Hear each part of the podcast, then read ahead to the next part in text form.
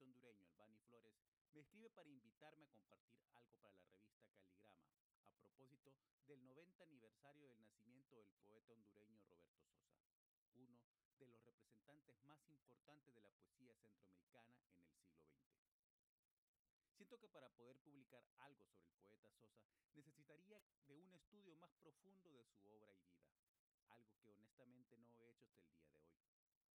Más allá de conocer y haber leído sus libros y respetar profundamente el que su trabajo trae a las letras hondureñas. Así, y para dar mi aporte a esta edición de Caligrama, en homenaje al nacimiento de uno de los grandes de nuestra poesía, he decidido compartir con ustedes, a través de este podcast, la conferencia Sociedad y Poesía, Los Enmantados, publicada por el Centro Cultural del Banco Interamericano de Desarrollo en su revista Encuentros, edición del 20 de mayo de 1997. Los Enmantados,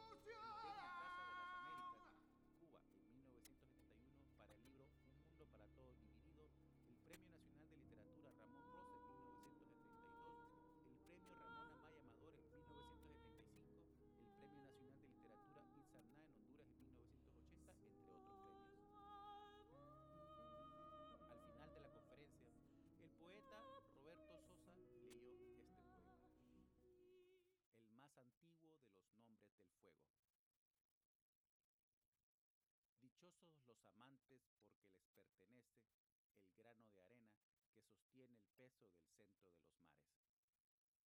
Hipnotizados por los fuegos del agua, no oyen sino la música que sus nombres esparce. Unidos, pegándose entre sí como los animalitos encerrados que presienten que van a morir, tiemblan sus partes. Nada les es ajeno. Para ellos, contra viento y marea, solo tienen sentido de embellecedoras palabras. De todo lo que existe, te amo, juntos hacia el final llegaremos a viejos. Los cuervos y las cuervas le sacarán los ojos. Los bellos gestos, incluso la luna del espejo,